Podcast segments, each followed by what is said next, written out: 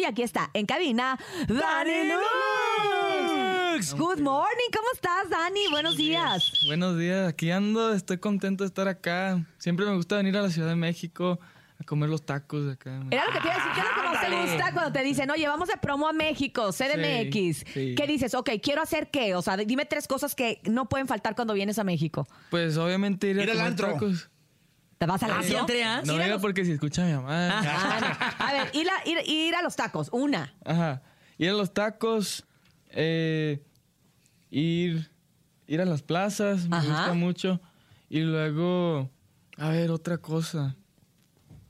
Pues básicamente la tercera es venir a hacer como entrevistas y todo. Pero la tercera cosa, a tocar. Me, me encanta tocar Claro. aquí. Oye, has tenido seis eh, presentaciones sold out acá en, en México. Eres, eres un artista que bien decimos, vienes bien fuerte. El año pasado fue un gran año para ti. Estuviste ganando reconocimientos eh, como cantante, pero como compositor. O sea, ¿qué más viene? ¿Cuántos años tienes, Dani? 19. 19 Dios años, mío, es un Dani. chiquillo. Oye, estás bien morro y está bien padre, sobre todo porque es la nueva oleada, ¿no? Del regional mexicano, sobre todo estar joven y tener este éxito como tú, Dani. Gracias. No, pues la verdad, realmente es como una bendición porque yo, yo empecé a tocar la guitarra desde bien chiquito, pero nunca me imaginé que llegaría a, todo, a pasar todo esto, pues. Pero estoy tan agradecido, pues, con todo el apoyo de mis papás, de mi familia y de todos los que escuchan mi música. ¿De dónde te viene ese gusto musical, Dani, a, ta- a tan temprana edad? Tú naciste en Estados Unidos, Ajá, eh, que dice, sí. es lo que dice tu biografía, Sí. pero ¿de dónde viene tu familia? ¿De dónde viene toda esta influencia de Dani Lux? Pues mi- mis papás son de Mexicali, Baja California. Cachanía. Sí, Cachanilla. Y, y mi- mis abuelos son de Mazatlán, Sinaloa. Tenía que ser. Es casi disculpe. tu paisano, Claro, Cintia. los aguachiles. tenía que traer aquí la, mira, el éxito. Tatuado, es que en es la Sinaloa. Sinaloa. Exacto, perdón, me emociono, soy chinola. Entonces, Ah, ok. eh, ¿Chinola? y- chinolas, todos los Sinaloa son chinolas. Y, y entonces de ahí te viene todo esto. Bueno, pues ya lo traía. ¿Estás de acuerdo que sí? Hay, hay Lo un- trae en la sangre. Hay un gusto musical, hay Sí, este pues, sabor. Sí, pues, pues creciendo, obviamente mis papás ni nadie ni mi familia ha tocado instrumentos, pero como que cuando yo tenía siete años mi papá siempre trabajaba en los troques de la basura, pues levantando la basura y siempre se, se encontraba cosas, al- porque la gente deja cosas como buenas pues al lado. Sí. ¿no? Claro. Y Cosas de instrumentos hablas. no, No, pues, de como- todo. En general, Ah, ¿no? Sartenes, muebles. Cosas que ya no ocupan ellos y los ponen ahí. Ajá. Entonces, como a veces encontraba juguetes, cada vez que llegaba, llegaba del trabajo iba corriendo a la puerta. Ah. A ver qué te traía. a ver qué se encontraba. Y, y pues sí, un día llegó y que trae una, una guitarra en, en su mano. Y, y me la da y pues obviamente no sabía tocarla, pero como que en ese momento me enamoré de la guitarra. Y, Te llamó y- la atención. Sí. Y pues cuando, cuando como en esos días le, le dije a mi mamá que si me podía meter como a clases de guitarra. Y, y me metió en el, en el coro de la iglesia. Y Pues ahí aprendí todo lo Pa' empezar. básico. Sí, todo lo básico. El, el líder del coro de la iglesia me enseñó todo. Y, y pues sí, poco a poco fui creciendo y aprendiendo más. Y pues ahorita andamos donde andamos. Oye, y de repente ya estás en el ARRE, de repente ya te llaman para estos festivales, el más importante de regional mexicano. Sí, de hecho, a no nivel tomamos los mundial. importantes. O sea, es cierto, wow, DJ, ¿eh? DJ no Guau, ese gran evento. Ahí estuviste con el DJ Topomix también y todo el rollo. chilo. No, es que chilo. Sí, la verdad es algo. Son cosas tan locas. Estoy tan contento de poder formar parte de, del Vive Latino este año. Y el, Wow, y el, y el- wow. y el Arre fue algo, fue algo, una experiencia tan loca poder ver a toda la gente que fue, porque fue la primera vez que lo Era hicieron. el primer arre, Ajá. exacto. No, El pues, primer concepto. ¿Encontraste algunos loco. amigos en el ARRE como para poder concretar alguna eh, colaboración?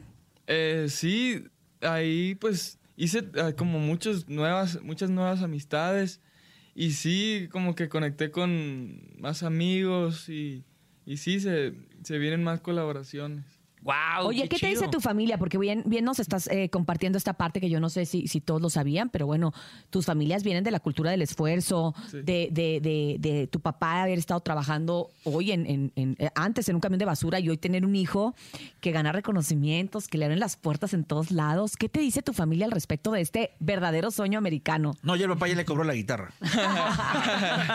De oro, te la, la- la deberías de pagar, como si hubiera sido de oro. No, sí, pues obviamente es como un sueño para mí poder ser felices a mis papás, porque yo, la verdad, todo, todo es como que gracias a Dios y gracias pues a que, a que mi papá me trajo esa guitarra. Y ese que te día. apoyaron, porque te podían Sí. haber dado la guitarra y decir, no, mijito, no la vas a tocar, Sí, no, no. a clases, no nada, no vas al coro, puedas. no vas a nada y, y- y te apoyaron, ¿no? Sí, y pues la verdad estoy tan agradecido con ellos, porque yo me acuerdo que cuando eh, estaba en el grado del el 11, en el 11 yo, es cuando pegó todo lo de COVID.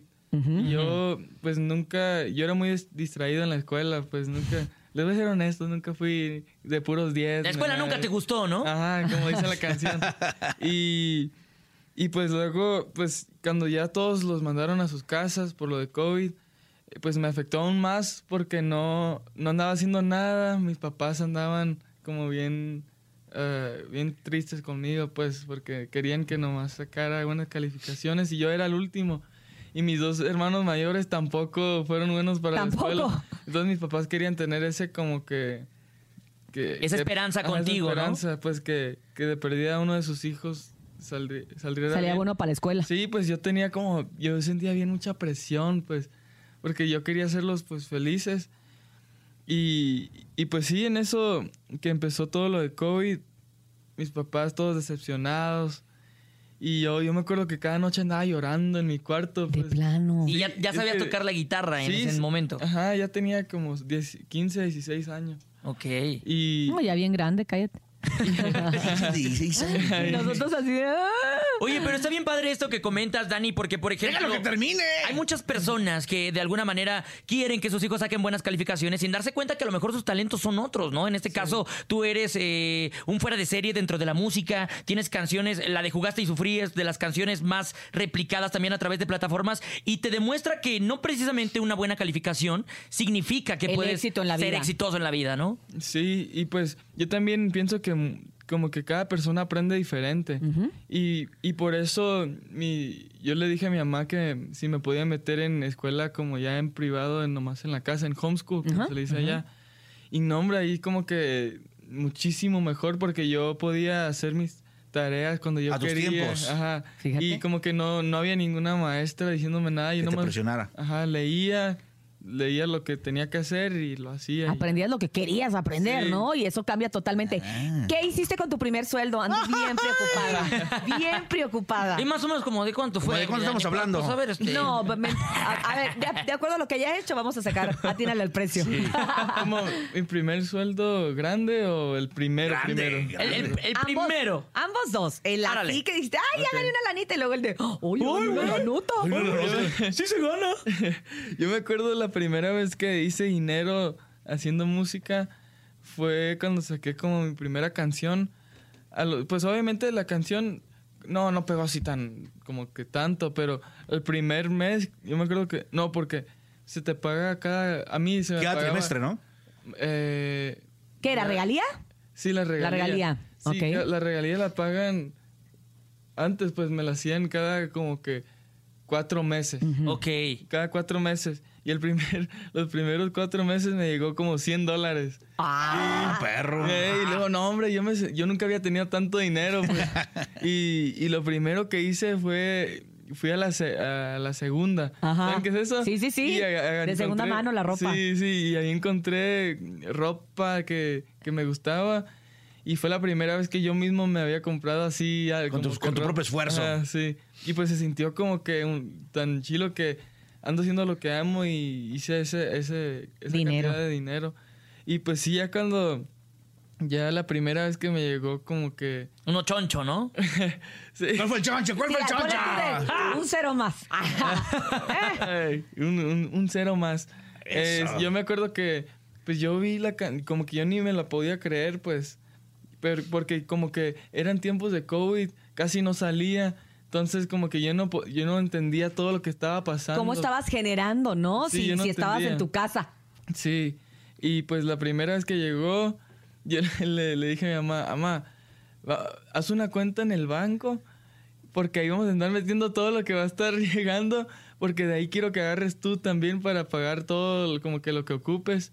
Entonces como que esa en donde yo meto como que todo. Dinero. Como que yo tengo una cuenta personal Ajá. y una cuenta Y una de ahorro, ¿no? Bueno, ahí compartida con tus papás Sí, también. Sí, con mis, mis papás, porque de ahí yo le dije, mi, mi mamá me dijo, no, yo no voy a agarrarte nada, todo eso es tuyo. Pero yo le dije, a mí no me importa, pues, como tú vas a agarrar de ahí. Y ya, y mi mamá como que me abrazó y, Ah. y pues fue, es algo bonito que pues puedo ayudarles con, con algo, pues. Y pues ya gracias a Dios mis papás ya no, ya no trabajan. ¡Qué padre, Dani! ¡Qué increíble! ¡Yo quiero ese sueño también! No, la verdad es que sí da ¡Te mucho paso mi gusto. cuenta! Sí da gusto que la gente se supere, sí, sí, sí, da, sí da gusto que, que te esté yendo bien, sí da gusto que toda la gente siga pidiendo tu música. Y ahora quiero que me digas con quién vienen colaboraciones, porque había colaboraciones con Eslabón Armado, Cuco, Pablo Hurtado, este, Ovi, Gavito Ballesteros. ¿Qué más hay? Pues la verdad, voy a sacar eh, un disco el primero de marzo y se vienen colaboraciones que yo ni pensaba que se iban a poder hacer, pero es algo como que es- yo quiero que sea una sorpresa, pues, ya que cuando salga que la gente ahí mire y que diga, no manches. Ya lo logró, ya lo Ay. hizo. Oye, Ay, pero bueno, dame una pista. Nosotros adivinamos. Tú danos una pistita así poquita, chiquita, Levesona. leve. Pues va a haber una canción con un grupo mexicano. Ah, bueno. ahí. Ok. Ándale. Hombre, hay poquitos. Ay, Somos bien poquitos. ok, esa está buena. Confirme. Y ahora dime.